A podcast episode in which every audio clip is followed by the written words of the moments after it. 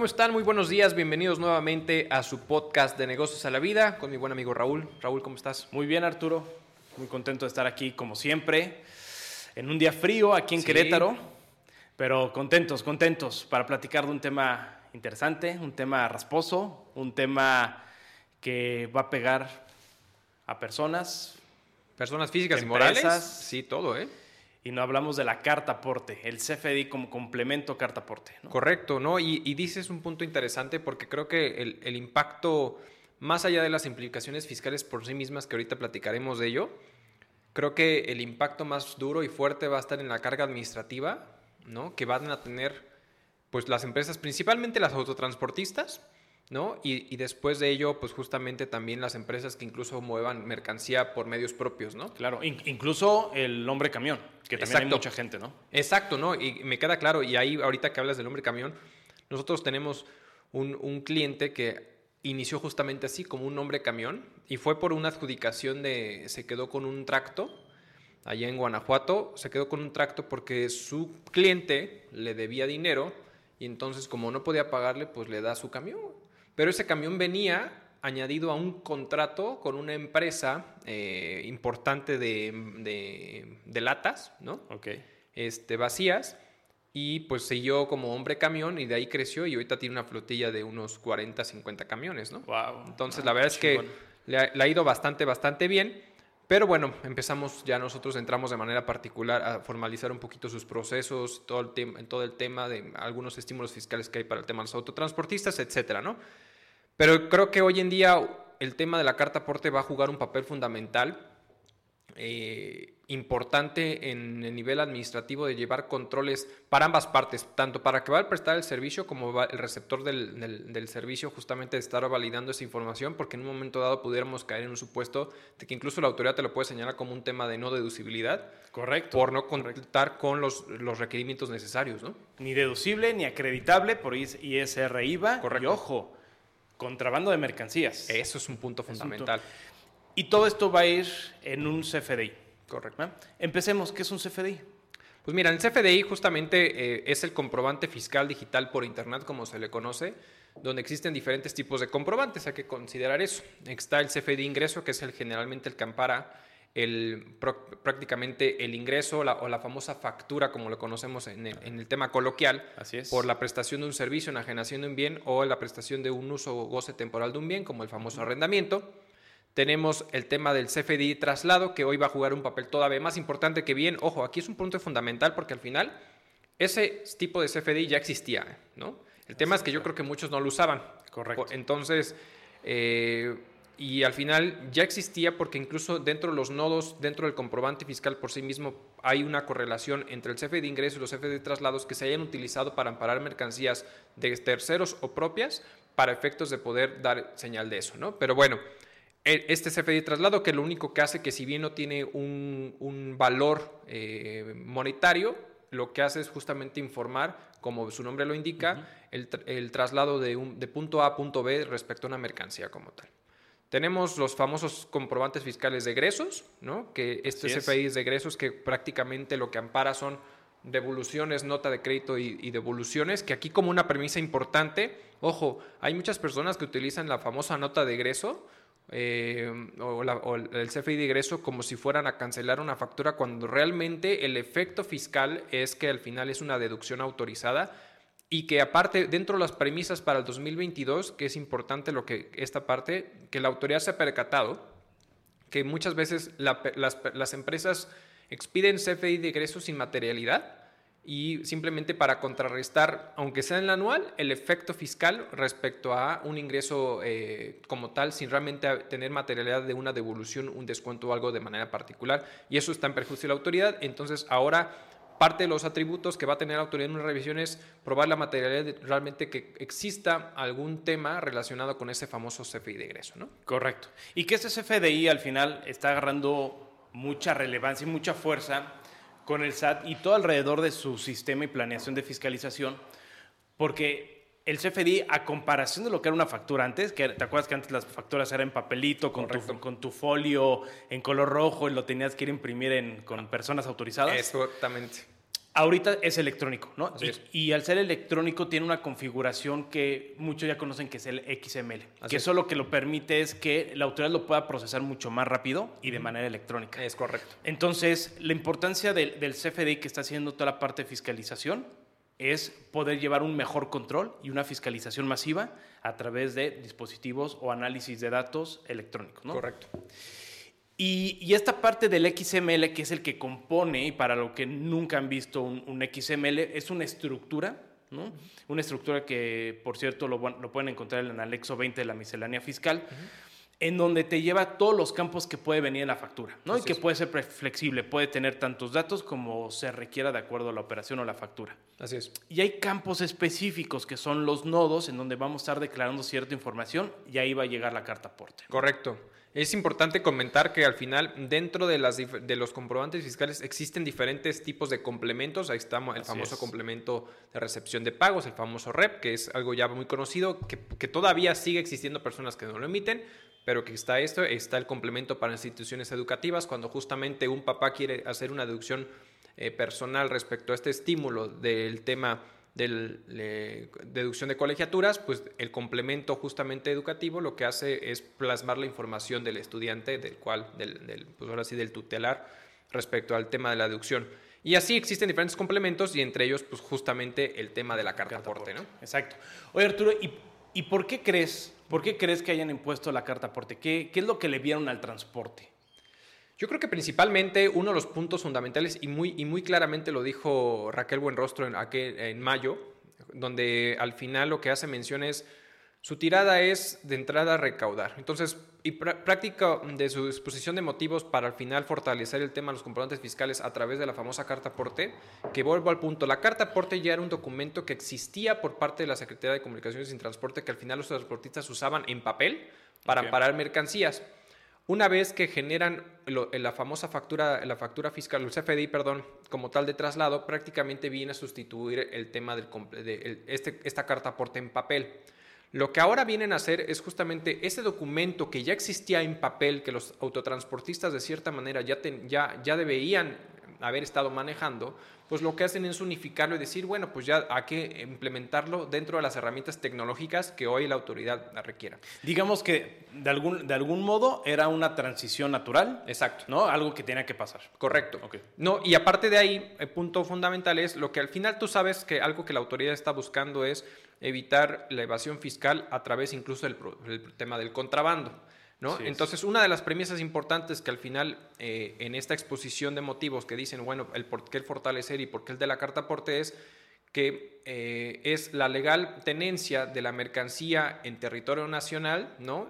Y de cierta manera que al final todo tenga una materialidad de operación, principalmente respecto a ese traslado de mercancías, que algo va vinculado. Y aquí hago un pequeño paréntesis. Muchas veces lo que llega a suceder es que dentro de este tema de, de las factureras pueden llegar a generar facturas por eh, fletes o factura de tra- autotransporte y dice, bueno, ¿y dónde está la materialidad de la operación? Y justamente el papel fundamental que va a ju- jugar la carta aporte es esa parte, ¿no? Como para ir amarrando cabos y que la autoridad pueda tener eh, mayor certeza de dónde está la mercancía, que realmente se haya efectuado el servicio y en un momento dado poder fiscalizar, ¿no? Como tal. Y ojo, pensando que incluso la, la apuesta que le están generando a la carta aporte es que puedan llegar a generar una recaudación de hasta 150 millones de pesos exclusivamente por la implementación de la carta aporte, ¿no? Wow. ¿Y eso por qué será? ¿Por, de- por multas que vayan a imponer o...?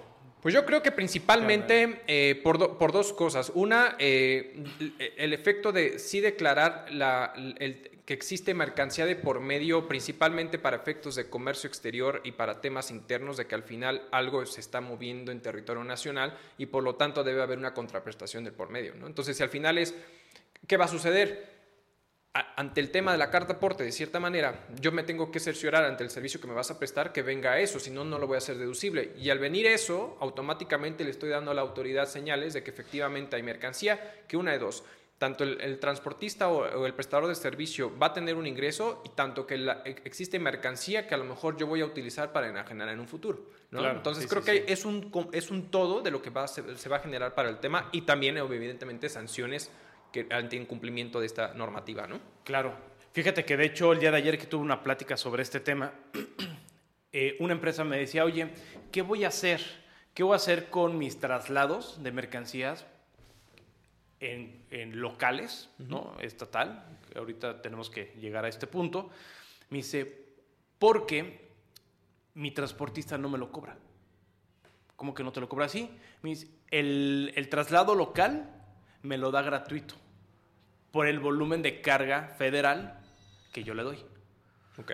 Entonces ahí, por lo que tú quieras, se está dejando de cobrar un servicio que también ese tipo de regalos o ese tipo de bon- bonificaciones o detalles que tú quieras darle a- al cliente, pues ahora van a estar regularizados y vas a tener que estar expidiendo un CFI por esos traslados, que al final te va a generar un ingreso. Correcto. ¿no? Entonces también puede ser por, por ese lado algunas ciertas situaciones donde se van a regularizar movimientos de mercancías que la autoridad no tenía eh, visión o, o claridad, porque al final la autoridad solamente va a poder ver que existe el movimiento de carga por dos situaciones. Una, porque se hizo un CFDI de cobro, Correcto. ¿no? O bueno, de ingreso y un, y un- y un pago, o porque en su caso, en tramos federales, la Guardia Nacional Eso, justamente. ah, de- detenga una carga. Si no, la autoridad no sabe, ¿no? Entonces era, era, era un espacio, un negocio en donde no tenían a ciencia cierta todo lo que corre- eh, conllevaba el tema de la,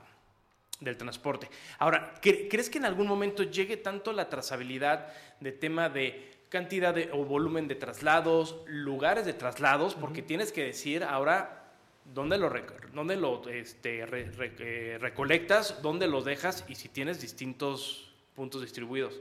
¿Crees que de algún modo, digo, y, y va más allá, ¿no? Pero es como idea, ¿crees que en algún modo llega a poder regularizar también todo el contrabando y la venta de, de diésel que se hace en carreteras? Yo creo que principalmente, eh, esa es una de las tiradas, yo creo que principal que- con este tipo de situaciones, porque de cierta manera van a ser mucho más estrictos con el tema de hidrocarburos, ¿no? Principalmente las reglas para el tema de hidrocarburos en el tema de la carta aporte van a ser súper estrictos con las reglas, y yo creo que en términos generales sí va a ayudar a, mermar el tema. O sea, al final vuelvo al comentario inicial, que si bien es un documento que ya existía de cierta forma, pues era en papel, entonces la autoridad no tenía Claro. u- u- eh, señal respecto a ese punto. Ahora es el electrónico donde se timbra y al final la autoridad va a tener en, en milisegundos la información automática que va a generar este tipo de transacciones, lo vas a ver pero con, con la mano en la cintura, ¿no? Y entonces aquí, la- aquí el punto fundamental es qué papel puede llegar a jugar la Guardia Nacional con este tipo de cosas, porque ante la implementación de, de, de este- esta carta aporte, lo que puede llegar a suceder desde mi perspectiva es de que el gobierno federal va a solicitar ser mucho más duro con la Guardia Nacional con los autotransportistas. Claro. Y yo no sé, yo no sé tú, pero al final es, yo creo que a lo mejor incluso eh, pues puede haber mordidas por ahí. O sea, yo siento que va a haber un, un incremento de mordidas cuando sobre todo estás incumpliendo en, en las normas que te van a exigir. Y entonces considera que en cualquier punto, por pequeño que sea, Sí. este, va a haber un, un- la Guardia Nacional va a estar al pie del cañón para poder, muy, muy similar a lo que hace la Policía Estatal del el Estado de México en la Mexiquense, cuando estás por agarrar la Mexiquense, muchas veces se pone en la curvita y si te pasas de 40 kilómetros por hora, Ahí te agarran. ahí te agarran, ¿no? Entonces yo siento que en ese tipo de situaciones clave vamos a estar viendo Guardia Nacional. Sí, seguramente. Digo, la Guardia Nacional porque al final ellos son los encargados de, de rutas federales. Pero fíjate que yo creo que también va a llegar un, un- un- un punto de mayor control. O sea, yo, yo creo que por el movimiento de mercancías puede llegar a, a reducir ese comportamiento, pero las malas prácticas del chofer van a seguir existiendo ese tipo de, de prácticas, ¿no? De, de la mordida, de la corrupción, etcétera. Y que pues bueno, eso es parte de, aunque dice este gobierno que ya no existe, ¿no? Entonces ya esperemos existe.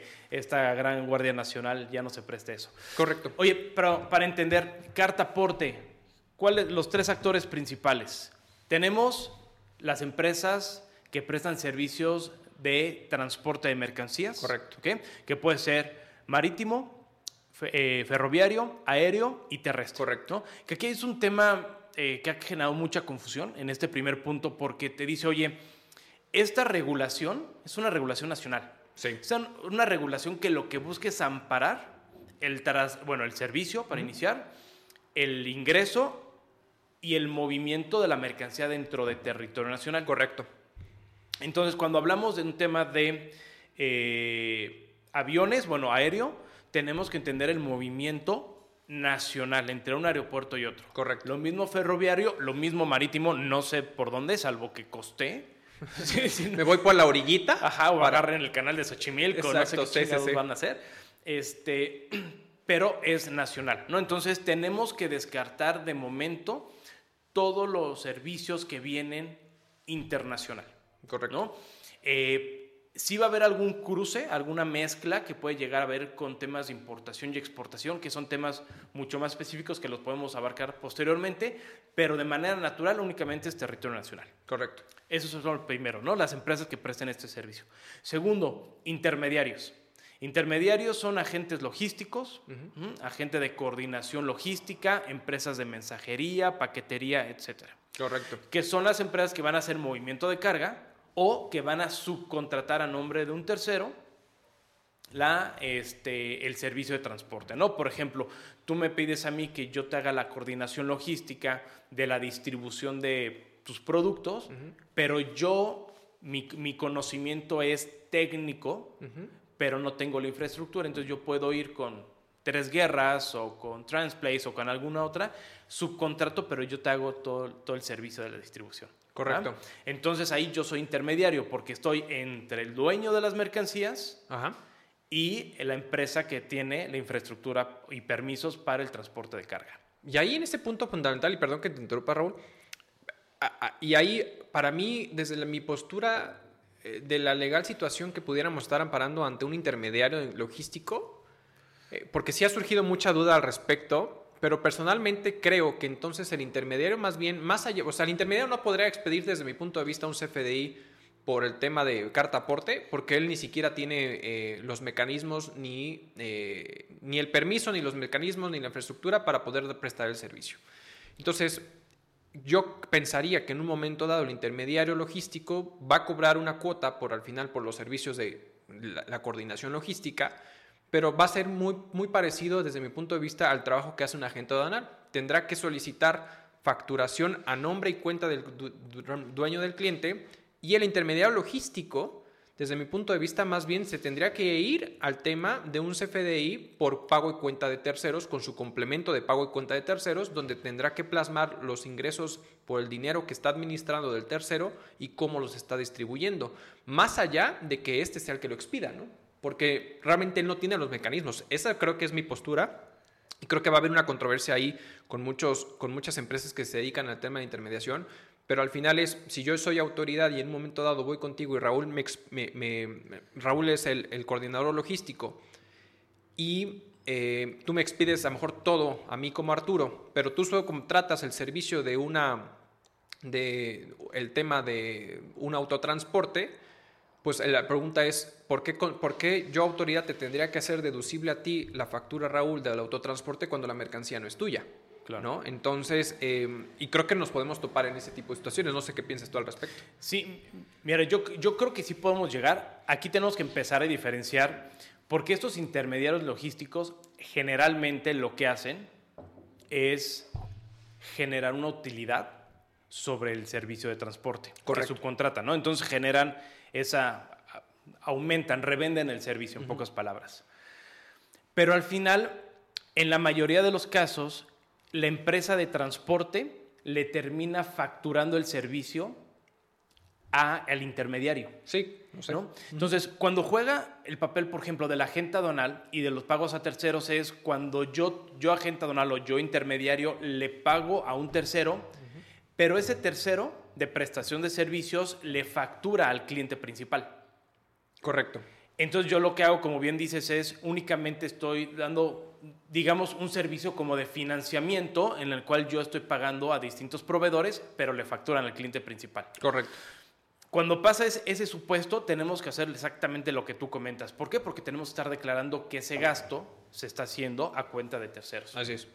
En el caso de estos intermediarios, que lo que hacen es revender el servicio, lo que va a pasar es que la empresa de transporte que contrata a este intermediario le va a facturar al intermediario por el servicio. Y va a ser esta empresa de transporte la que va a generar un CFDI de ingreso. Y si pasa por una ruta federal, tiene que declarar el complemento carta aporte. Correcto. Si pasa por una ruta estatal o local, como, se le de- como lo están denominando ahorita en la miscelánea fiscal, Así es. no va a tener que declarar carta aporte. Correcto. Entonces, yo intermediario recibo ese CFDI de ingreso porque yo lo voy a pagar y sobre eso, si está bien declarado, yo voy a poder deducir y acreditar ese CFDI. Ahora, yo como intermediario, ¿qué le tengo que hacer a Arturo? Yo tengo que expedir un CFDI de ingreso, pero únicamente por mi servicio de coordinación logística. Correcto. ¿ok? Y yo no, yo, yo intermediario, yo ya no voy a expedir un CFDI con complemento carta aporte ni nada relacionado con la mercancía. ¿Por qué? Porque el CFDI que ampara el traslado de las mercancías será el el que emita la empresa transportista. Correcto. Que aquí viene un tema que no sé cómo lo, lo vayan a manejar, no lo he logrado visualizar, porque si estás de acuerdo conmigo, si es un CFDI de ingreso, ajá, en donde viene carta aporte y que ese con ese documento y que el que ampara el traslado de la mercancía y que la empresa transportista se lo venda a un intermediario, el cliente final le puede decir al intermediario, oye, yo quiero mi carta aporte para saber que también se puede amparar. Y ahí prácticamente estarían desnudando el precio que le está cobrando el transportista al intermediario. Correcto. No sé hoy en día si va a haber como una, una impresión simplificada únicamente de la carta aporte o algo, porque entonces le puede quitar la chamba a intermediarios. O puede llegar un tema de negociación, decirle, oye, no, a mí me cobras tal cual el- lo que te cuesta el flete y, te, y, me, y me cobras tu servicio logístico. Porque muchas empresas de intermediación logística lo que hacen es, el transporte me cobra 10, yo se lo vendo al cliente en 12 y además le cobro mi coordinación logística. Correcto. Y eso puede desaparecer.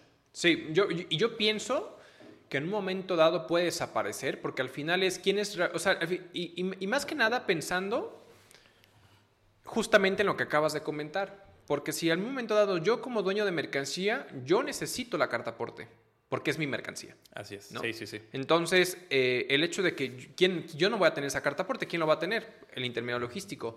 Por eso, desde mi punto de vista, creo yo que lo que va a suceder y hacia dónde se va a encaminar el tema es que el intermediario logístico se quede exclusivamente con el, el honorario de intermediación. Así es. Porque al final es, ¿el beneficio dónde está? El beneficio está en que al final es, no, a mí no me interesa pelearme con 20 proveedores, es, yo me, yo, me, yo me arreglo con Raúl y Raúl, tú te haces bolas con todos, pero yo necesito que mi mercancía vaya del punto A al punto B. Eso es como tal. Ante esta situación, es, eso es mi ¿dónde está el valor agregado? Pues es que no me voy a pelear con 20 proveedores, sino me voy a pelear con uno solo, ¿no? Sí, correcto, pero ¿qué, qué es el beneficio? Aquí el tema es que las empresas intermediarias realmente donde sacan más provecho es en la negociación del costo de transporte. Sí, me queda claro. ¿no? Porque, ¿qué es lo que pasa? Y, ha- y hacia dónde va este tipo de, de negocios? Es que yo como intermediario voy a tener más poder de negociación con un agente transportista porque tengo 50 clientes. Correcto. A que si tú como empresa individual vas y le solicitas el transporte o cotización a un solo, a un solo proveedor logístico, ¿no? Así es. Entonces, realmente donde ganan o donde tienen la mayor utilidad va a ser en la parte de, de la reventa del servicio, que si se las quitan, pueden caer en, en- en un tema, creo yo, en la cual pues ya no puede ser tan buen negocio o la utilidad va a bajar bastante o van a tener que buscar otro esquema de cómo cobrarle al cliente para que no generar como pérdida. Sí, no, hay, en esta parte estoy completamente de acuerdo. Creo que hay muchas reglas del juego que van a tener que ser aclaradas, porque justamente creo que ahorita en el planteamiento yo lo veo desde dos, dos- posturas. O sea, al final tu postura es justamente en este tema de la reventa y en el cual yo creo que más bien tiene que ser a través de un tercero, ¿no? Cu- Cuenta tercero. Pero justamente eso va a suceder, que entonces a lo mejor ya no será atractivo. Lo que pudiera suponer que en un momento dado a lo mejor los procesos de negociación entre las empresas, y es un supuesto nada más, es que si sabes que pues no le, no le vas a cobrar, le vas a cobrar, no le vas a cobrar 10, le vas a cobrar 12 y yo te doy una factura por comisión, ¿no? Pudiera ser. ¿no? pudiera Como ser, tal, eh, a, a las empresas prestadoras del servicio, vamos a pensarlo de esa forma, ¿no?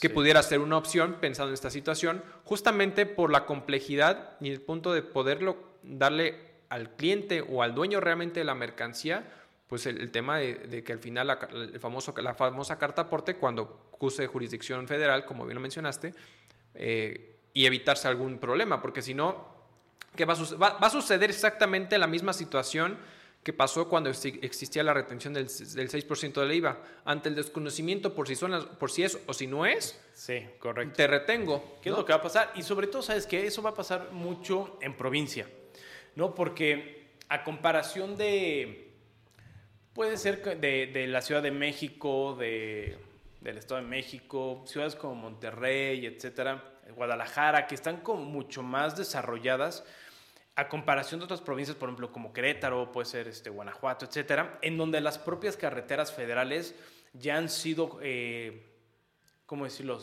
acobijadas por la urbe. Claro. Entonces, pues, si aquí tú quieres cruzar la calle para, no sé, ir a, la plaza o ir a tu trabajo o ir a... A veces tienes que pasar por tramos federales. Exacto.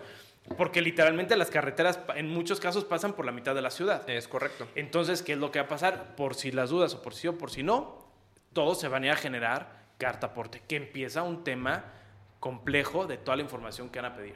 Sí, ¿no? Y ahora, antes de entrar a esta parte, el tercer, el tercer jugador, el tercer supuesto, que son los propietarios, poseedores o tenedores de las mercancías. Correcto. Es decir, yo tengo mis cajitas, tengo mis mercancías, yo las quiero mover en mi propio medio de transporte. Así es. No voy, a no voy a contratar a un tercero porque ya vimos ese supuesto, ¿no? Yo contrato y el tercero me hace mis, sus FDI, complemento con transporte. ¿Qué va a pasar conmigo? Yo lo que voy a tener que hacer es expedir un CFDI de traslado. Correcto. Con complemento carta aporte si paso por ruta federal o si es local por este si es local, sin, sin complemento carta aporte. Así es. Pero cuando sean por a través de mis medios de transporte, yo voy a ser el responsable de hacerlo. Así es. Y aquí empiezan a jugar temas importantes e interesantes y sobre todo que queda a, a, criterio. Porque cuando hablamos de una empresa de transporte federal, tú sabes que es una empresa bien establecida, que tiene una autorización en la Secretaría de Comunicaciones y Transportes, que tiene unas placas federales, etc. Pero yo como propietario, poseedor, tenedor de la mercancía, yo no, yo no tengo que tener registrado, yo puedo tener un coche utilitario. yo puedo poner mi propio coche para mover mercancía de aquí a la bodega. Así es. Y, y, voy a estar obligado a estar emitiendo un CFDI, ¿no? De traslado. ¿Para qué? Para poder amparar el movimiento de la mercancía. Entonces llega a quedar, no sé qué opinas, a veces un poco en lo absurdo, porque me han tocado que me dicen empresas, oye, yo a veces por urgencia tengo que mandar de una planta a otra planta, que hay una distancia de 12 kilómetros, 30 kilómetros, pues va el chofer en su coche utilitario y se agarra 3, 4, 5 cajas y vámonos. Correcto. ¿No? Entonces, ahora va a generar la obligación de, de hacer un CFDI carta aporte o sin carta aporte y eso va a empezar a generar problemas ya no solamente a la empresa de prestación de servicios, sino a ti como dueño de la mercancía. Correcto. No, y en esa parte creo que tienes mucha razón. Y por eso yo al inicio decía de que esto puede volverse el, aguinaldo de la Guardia Nacional, y perdón que lo comente de esta forma, porque... ya van a tener para Reyes. Porque justamente, si bien efectivamente van a tener más control y van a irse a regularización, uno de los puntos fundamentales, entiendo perfecto, entiendo perfecto las reglas del juego que al final el tema de la carta aporte ya existía, ¿no? O sea, y vuelvo al punto, ya existía la carta aporte en papel, pero ¿qué es lo que podía pasar? Que incluso existían blogs de nota tipo carta aporte que tú comprabas una papelería, hacías el llenado y tenías al a, la persona que maneja el camión hacer el llenado y listo, lo podían parar ante la, en ese caso, ante la Policía Federal, ahora ya la Guardia Nacional y, listo, ¿no? Pero ahora con estos cambios tecnológicos no es como que lo va a poder ejecutar, sino lo tienen que generar desde el centro administrativo de la entidad o de la empresa como tal, lo cual se vuelve un tema bastante complejo, porque de cierta manera es, eh, me, estás, me, me estás lanzando la bolita para que iniciemos, ojo, iniciemos ya el primero de diciembre.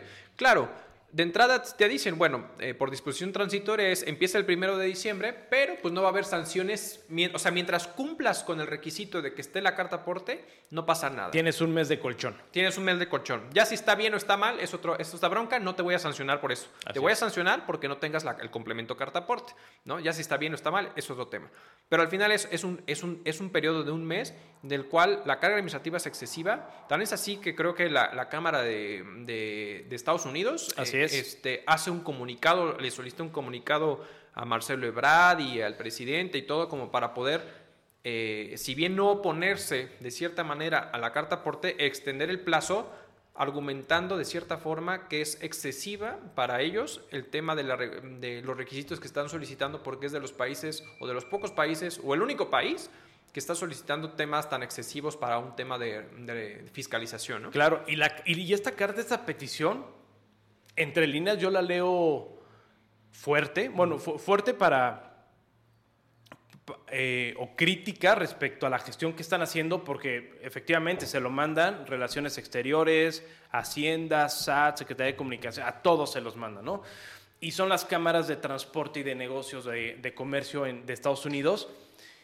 Y además de lo que tú dices, son precisos en decir, es ambigua y tiene falta de regulación tu proyecto. Correcto.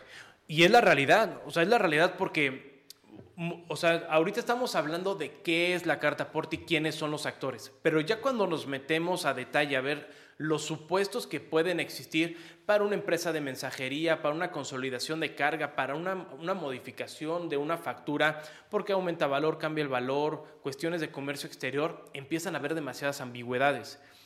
Y además de esas ambigüedades, cuando tú te metes a revisar el micrositio que crearon, que ahora les encanta crear micrositios, te metes a revisar los videos explicativos, te metes a las preguntas frecuentes, te metes a la miscelánea fiscal, tienen contradicciones. Así es. O sea, es, es, absurdo que, que lleven tantos meses trabajando con tantas publicaciones, con tantas cosas y encuentres discrepancias. Correcto.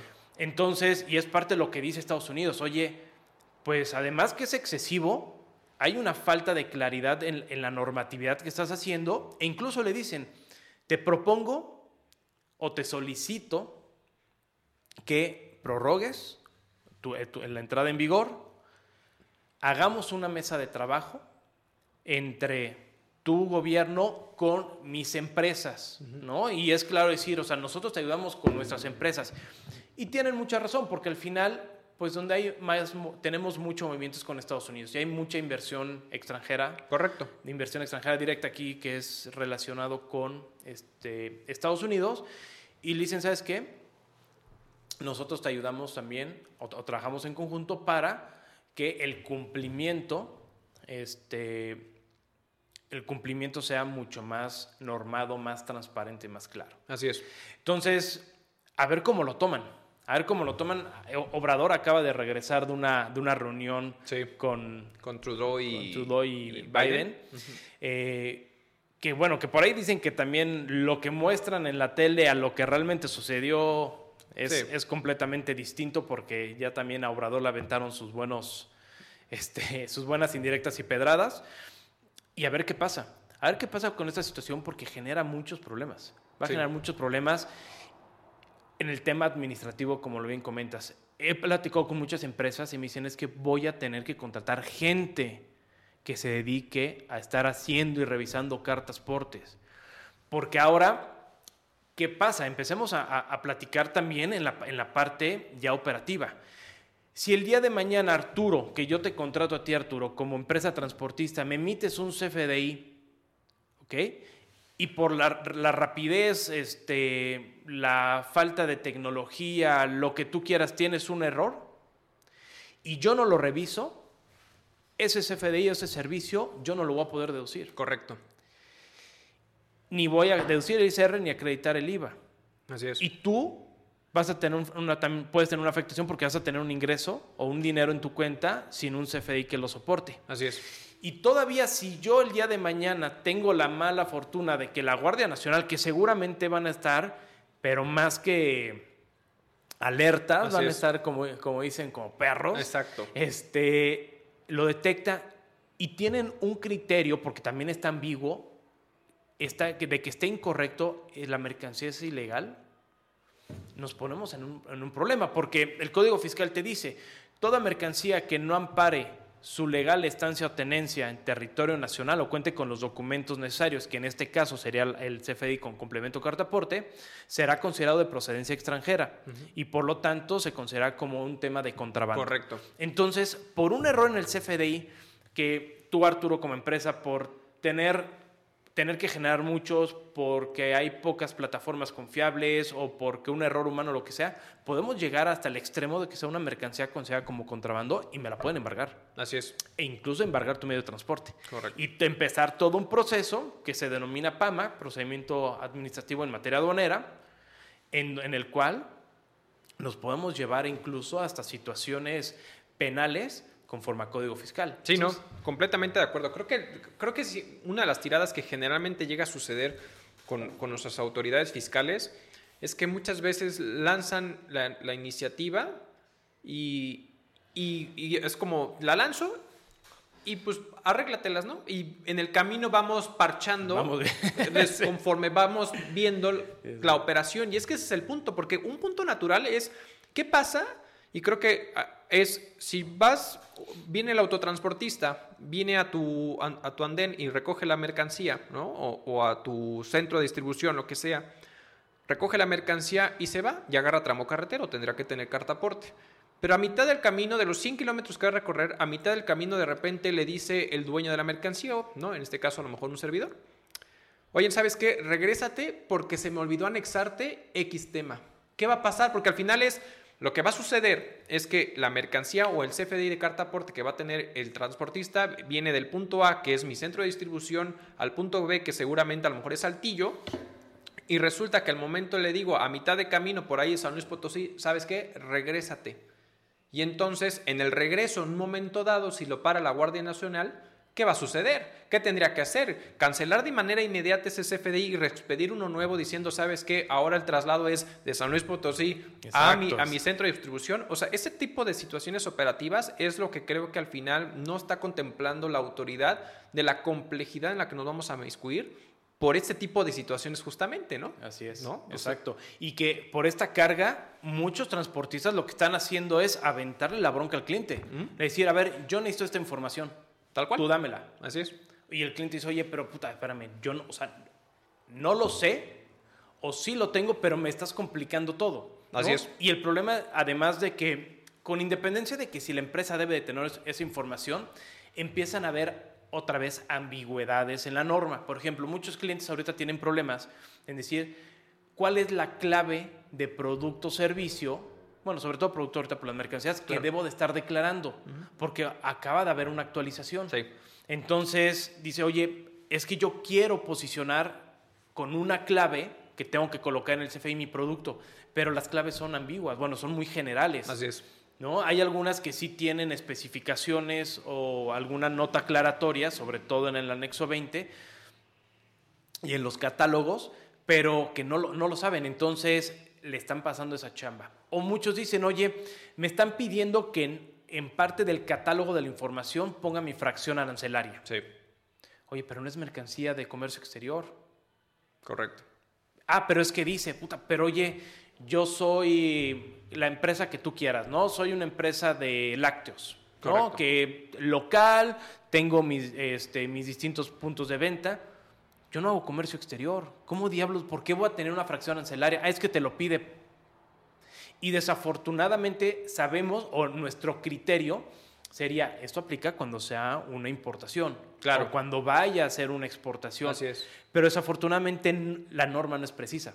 Así O es. sea, la norma no te dice, este supuesto únicamente es, nada más te dicen la fracción arancelaria que es y en dónde debe de ir. Claro. Pero no te dice el supuesto. Entonces los transportistas dicen, yo no me voy a jugar con mi criterio, está bien, está mal. Claro. Yo te aviento las cosas a ti, Arturo. Tú me tienes que dar la información.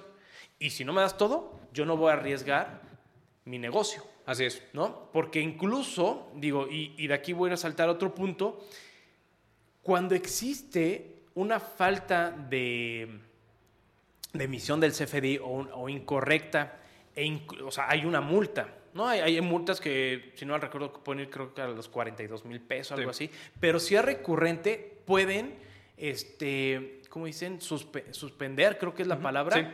el, el- el negocio de la empresa transportista. Sí, sí, sí. Te meten en una suspensión. Una- entonces dices, oye, ¿sabes qué? Pues yo empresa transportista, yo no me voy a jugar mi changarro, tú dame la información. Y sobre lo que tú me digas es lo que hay. Correcto. No, sí, ahí en esa parte. Perdón, clausuran preventi- preventivamente el establecimiento del contribuyente por un plazo de entre 3 a 15 días. Ok, por, la- el, por el tema, sí, claro, exactamente. Imagínate. Así es. No, no, no. No, o sea, y es un, tema, brutal. es un tema bastante complejo y aquí un punto fundamental es eh, la- las personas que de cierta manera, si bien no contratan a un tercero y lo hacen por medios propios, es importante que pongan, eh, eh, sepan cómo van a distribuir y todo el proceso, porque al final uno de los puntos inherentes es eh, ese tema, esa transición, y si en algún punto, así por, por, por tramo pequeño que sea, pasas por una jurisdicción federal, automáticamente te obliga a generar el complemento carta aporte. O sea, porque sabemos que dentro de los beneficios o las facilidades en el tema de la resolución miscelánea es, si todo es a nivel local, pues simplemente emites el CFDI de traslado sin complemento carta aporte. Así Pero si por alguna situación de manera particular, como bien lo dijiste hace un momento, vas a pasar, por muy pequeño tramo que sea, por una jurisdicción federal, ahí puedes tener una Guardia Nacional esperando simplemente y tendrás que tener complemento de carta aporte. Pero a ver, ¿qué pasaría si en un momento dado esta persona por medios propios necesita hacer eh, un traslado de mercancía a sus diferentes sucursales respecto, a lo mejor sal- sale de su centro de distribución y tiene que hacer diferentes movimientos y sale de un centro de distribución que va a pasar por tramo carretero federal? y hace su distribución a diferentes sucursales dentro de este de a mejor de la propia ciudad de manera local cómo tendría que estar realmente informando respecto a todas esas mercancías y toda esa ruta que va a trazar de los diferentes puntos a los que va a llegar cómo, cómo consideras ahí que puede generar Si, si, si esta empresa usa, usa transporte propio, lo que va a tener que hacer es utilizar un CFI de traslado, teniendo que seguramente colocar carta aporte porque puede caer en un tramo federal. Hay que, hay que revisarlo bien. Hay una publi- publicación, de hecho, Arturo, que sacan. Yo no tengo la más actual porque no la he encontrado, pero donde la saca la, la Policía Federal en su momento, junto con Comunicaciones y Transportes, donde te decía qué espacios de tramos de carretera por estados se consideran que es, es ruta federal. correcto Entonces ahí pueden tener, darse una idea. Pero en- de este ejemplo, con transporte propio es, yo hago un CFE de traslado, carta aporte sin carta aporte, eso ya será de, de cada quien, de que lo revise, pero va a tener que colocar el lugar de origen en estricta teoría, bueno, en teoría, y ahorita te voy a decir por qué, el lugar intermedio de uno de los lugares a donde va a dejar y el último lugar el- o el domicilio del último lugar donde va a entregar los productos. correcto Entonces sí va a tener que generar un CFI de traslado, va a tener que anunciar o, o declarar cuáles son los domicilios inicial, intermedio y final donde va a dejar sus productos. así es Eso es, en, eso es en teoría, ¿no? Como se está manejando en preguntas frecuentes, si nos metemos a parte de miscelánea fiscal, pero cuando nos metemos a la estructura del, del CFDI o del XML, hoy en día en com- su complemento carta aporte, te pide que pongas todos los domicilios. ok Entonces, ¿qué va a pasar con una distribución de bimbo? ándale Que lo tiene que mandar a todos los Oxos del DF.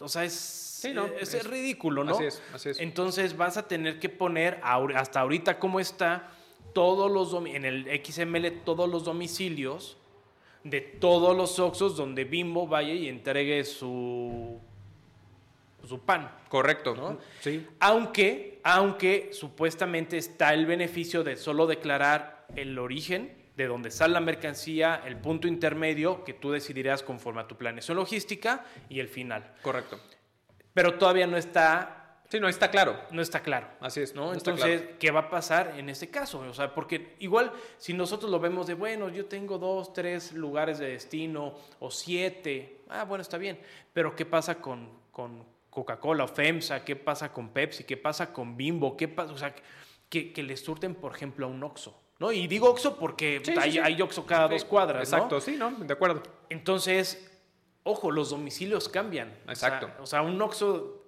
que está aquí en Morera 107, por ejemplo, aunque tengamos dos a dos cuadras, cambia la Sí, calle. cambia la calle. Cambia la dirección. Hay veces que cambia la colonia o el municipio o la alcaldía, Sí. como le llamen. sí Y puede cambiar el código postal. Entonces hay muchas variables que si no está bien declarada, puede llegar, igual no la Guardia Nacional en, en temas estatales, correcto pero sí puede llegar un policía de tránsito. así es ¿Tiene la facultad?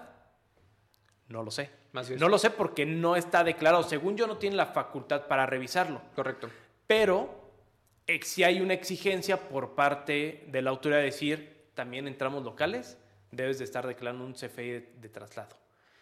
Entonces, si lo debes de estar declarando, es que seguramente va a haber alguien que te vigile. Correcto. Porque ahorita lo que está diciendo la autoridad es, las autoridades que te pueden revisar son conforme a, a las leyes correspondientes de Secretaría de Comunicaciones y Transportes, la Guardia Nacional, la, poli- la policía, este, la ley de, pol- de Policía Federal y eh, el, el reglamento interior del SAT. Así es. Entonces, todavía no tenemos claro quién nos puede estar observando, con qué facultades o atribuciones en un, en un traslado local, pero hay que, hay que cumplirlo y hay que hacerlo. ¿no? Completamente de acuerdo. Y, yo creo que también todo esto se va a volver complicado para aquellos eh, em- empresas mensajeras, donde al final van a, les, le está exigiendo a la autoridad plasmar el analítico de los números de guías, de las guías que van a tener contra, contra la entrega de los, de los documentos.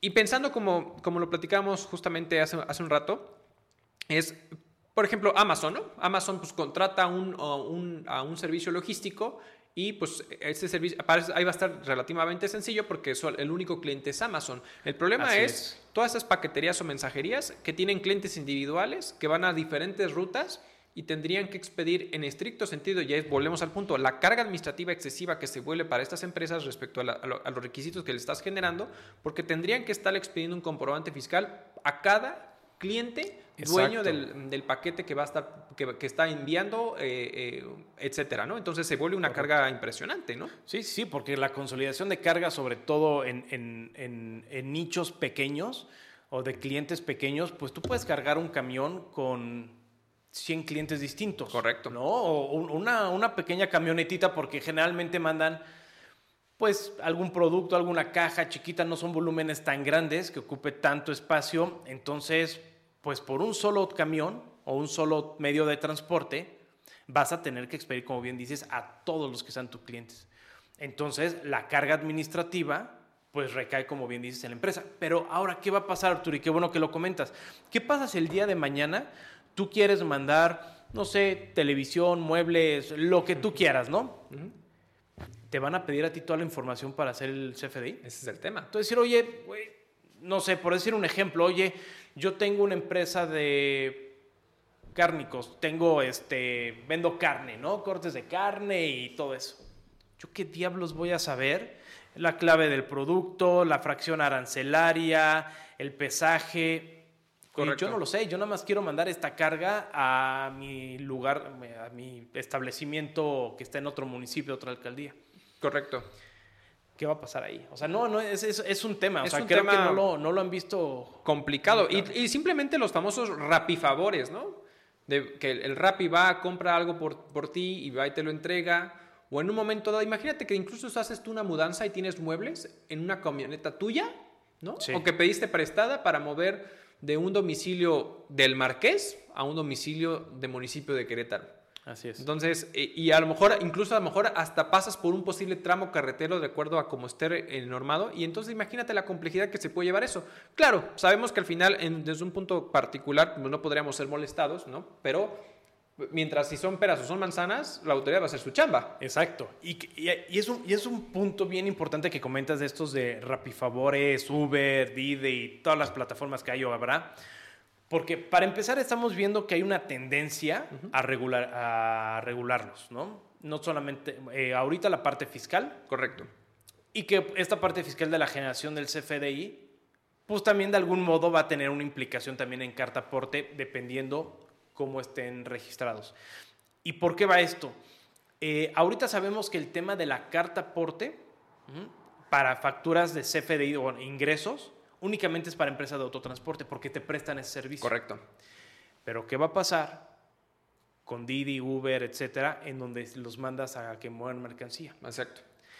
Ahorita de momento yo te puedo decir, no creo que les aplique o no les debería aplicar, porque el perfil de los tres este, eh, actores principales es la empresa de autotransporte que está, tiene una autorización. ¿no? Correcto, sí. Secretaría de Comunicaciones y Transportes, con placas federales, etc. Y, y, los Uber y Rappi, pues es un, para empezar, es un transporte particular, es un medio de transporte particular, ¿no? En la mayoría de los casos. Así es. Y ellos están dados de alta no como empresa de autotransporte, ¿no? O sea, ya sea terrestre, marítimo, aéreo, sí, claro. que, que, tú quieras, sino deben tener una actividad profesional o dados de alta algo similar. Así es. Lo desconozco.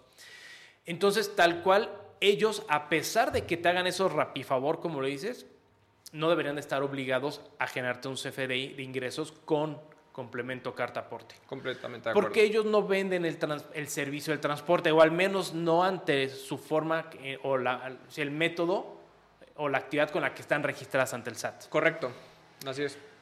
Pero aquí empezamos a, a entrar a otra laguna, porque al final va a haber un movimiento de mercancía. Así es. Entonces, si no es de ingresos, pudiera ser de traslado. Así es. ¿Para qué? Para ampararlo. Con complemento carta aporte, claro, si llega a una ruta federal. Así es. Entonces, en, en, de, de, ese, digamos que en esa teoría, ellos pueden entrar como un intermediario donde a autorización del cliente hay un movimiento de la mercancía con su equipo propio, que es su automóvil. Así es. Pero, ¿qué pasa si es federal? ¿Te pueden revisar o no te pueden revisar? Yo creo, yo creo que no. Coincido o no contigo. para los efectos que están buscando la carta aporte. Porque al final, si bien ya vimos que hay distintas autoridades que te pueden revisar, y la principal es la Guardia Nacional por ser tramo carretero eh, fede- federal, eh, cuando se- en- tenemos que ver cuáles son sus atribuciones y alcance para revisión. Y creo que si nos metemos a la ley vamos a encontrar una diferencia clara entre lo que puede hacer para hacer un acto de molestia o de revisión a un particular Así es. a lo de una empresa transportista. Sí, de acuerdo completamente. Entonces, yo creo que en un tramo federal, la Guardia Nacional hoy en día no tendría la facultad para a un particular, con su medio de transporte particular, estar haciendo una revisión para el movimiento de, un, de, de la mercancía, porque es particular. Correcto. Y en su caso te- tendrás un CFDI de traslado con su complemento carta aporte, pero no lo tendrán de ingreso, como las empresas transportistas. Entonces es donde creo que ahorita hay una separación que pudiera ser clara, no sé más adelante qué vayan a hacer, en donde la Guardia Nacional yo creo que a los rapifavores o al- incluso al particular no los estarían molestando. Sí, yo coincido completamente de acuerdo, estaría completamente de acuerdo contigo porque incluso sería, y, entiendo el tema de los rapifavores y ese tipo de cosas, que al final la propia plataforma te puede dar el origen y el destino, porque al final tú señalas de dónde y hacia dónde va la mercancía, ¿no? Cuando tú haces ese señalamiento, y además de que al final ellos están regulados bajo un régimen particular, que ya al final se creó que es el régimen de ingresos a través de plataformas digitales, muy particular. Pero el punto fundamental creo que en el tema de los particulares se me haría una carga innecesaria y excesiva exigirle a un particular que genere este tipo de, de comprobantes fiscales cuando a lo mejor ni certificado de sello digital tiene, cuando mejor la firma la tiene desactualizada, cuando no tiene una actividad comercial, etcétera, etcétera. Entonces Así yo es. coincido contigo, no creo que vaya hacia allá el punto, sería algo ahí sí ex- excesivo por parte de la autoridad si llegara en un momento dado a solicitar este tipo de situaciones, ¿no? Como tal. Exacto, exacto. Otro, otro punto rápido que quiero, quiero eh, destacar, porque ya ha habido varias preguntas. ¿Qué pasa? Y, y- y- y lo tocaste brevemente hace unos momentos en tu ejemplo de, de qué pasa si se regresa el camión. ¿Qué pasa con, la- con los CFDIs? ¿Los debemos cancelar? ¿No los debemos de cancelar? Porque hay que entender que al final, o más bien el principio de, de esta norma es poder configurar o demostrar la materialidad del movimiento de mercancía. Además de ampararlo, o sea, lo que quieren ver es que realmente hay un movimiento de mercancía y que hay un servicio que se esté prestando efectivamente. Correcto. Entonces, y que todo se ampara de un CFDI inicial. Así es. ¿no? ¿Qué pasa si está mal? O sea, ¿qué puedo generar una adenda? ¿Puedo, tengo que cancelar? ¿Qué, qué- qué- se tiene que hacer? Yo personalmente te diría que se tendrá que estar cancelando el, cer- el- la- la- el CFDI correspondiente y generar el nuevo correcto. Ojo, sí relacionando, porque ahí está el punto fundamental. O sea, al final es para parte de la rastreabilidad que la autoridad necesita y nosotros para poder comprobar de que no estamos haciendo actos eh, inmorales o actos eh, raros, ¿no? De cierta forma, es Dentro del nodo de relaciones previas del CFDI existe un punto donde, es, eh, eh, donde se señala el CFDI que se está eh, sustituyendo con la emisión del nuevo. Entonces, particularmente, sí, en mi postura es cancelar el, comprobante fiscal correspondiente, emitir el correcto, relacionando a cuál está sustituyendo previamente. ¿no? Perfecto. Y ya con eso le damos la trazabilidad de saber, ¿no? Exacto. Porque también existe otra situación en donde llega a pasar en, la, industria, en donde emite la empresa de transporte un CFDI o, un, monto, para de manera específica, un, un valor de la mercancía pero del servicio. Pero resulta que hay veces que hay mercancías de más, mercancías de menos, hay alguna merma o alguna situación que en la práctica lo que provoca es que exista ajustes. Así es. Para arriba o para abajo, que, el, precio del servicio aumente o disminuya. Y en estos casos, es chistoso, como, bueno, no, no, no, sé si sea chistoso, sino me llamó la atención porque en, en lo general se hace una cancelación. Dicen, ok, si el valor es mayor, de, la mercancía, lo que vas a tener que estar haciendo es expedir otro CFI de ingreso, pero como nota de débito, para impactar y aumentar el valor. Y si hubiera una, disminución, vas a tener que estar haciendo una nota de crédito, que sería de egreso, un CFI de egreso, para disminuir. Correcto. Y te ponen el tipo de relación, ¿no? Para poder darle esa continuidad al CFDI y que todo se quede ligado, digamos que en un mini blockchain. Exacto, este, exactamente. Que, que, se, que se ligue todos los FDIs que, que, están relacionados con esa operación. Es correcto, sí, esa es la manera correcta que se tendrá que generar. Pues es todo un tema, Arturo. Es, todo, un tema. Eh, hay, hay, que estar eh, muy atentos a ver cuál es la, la, posición que tiene ahorita, que va, que va a tomar México ante esta solicitud o petición formal eh, de, de, Estados Unidos. Eh, para que lo prorrogue. Yo creo en lo personal que sí lo van a prorrogar. Hay, hay muchas situaciones que la autoridad no, está contemplando. no contempló. Muchas empresas no están preparadas. Hay, y aunque estuvieran preparadas, no hay la normatividad, ni el sustento, ni las bases, ni los criterios para poder aplicarlo de manera correcta. Correcto. yo, yo, creo que es un tema que seguramente en los próximos días vamos a, a, escuchar que se va a prorrogar, al menos antes de que termine el año. ¿Sabes qué creo que puede pasar? Que a lo mejor puede suceder dos cosas y a lo mejor yo siento que puede ser que se mantenga la obligación de la emisión, pero sin sanción.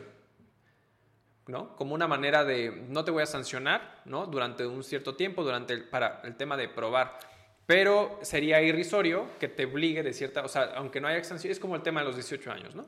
Es, te, te, obligo a inscribirte, pero pues no, si no tienes actividad comercial, pues no te voy a sancionar si no lo haces, ¿no? Entonces, creo que lo más sano es que sí definitivamente difieran la fecha de entrada en vigor del complemento más que un tema de no te voy a sancionar porque va, a suceder exactamente la misma situación. Exactamente. Pues bueno, es un tema que vamos a estar revisando y posiblemente cuando tengamos noticias podamos hacer una cápsula de esto. Eh, correcto. Pues muchísimas gracias Raúl, muchísimas gracias a todos ustedes por, por seguirnos.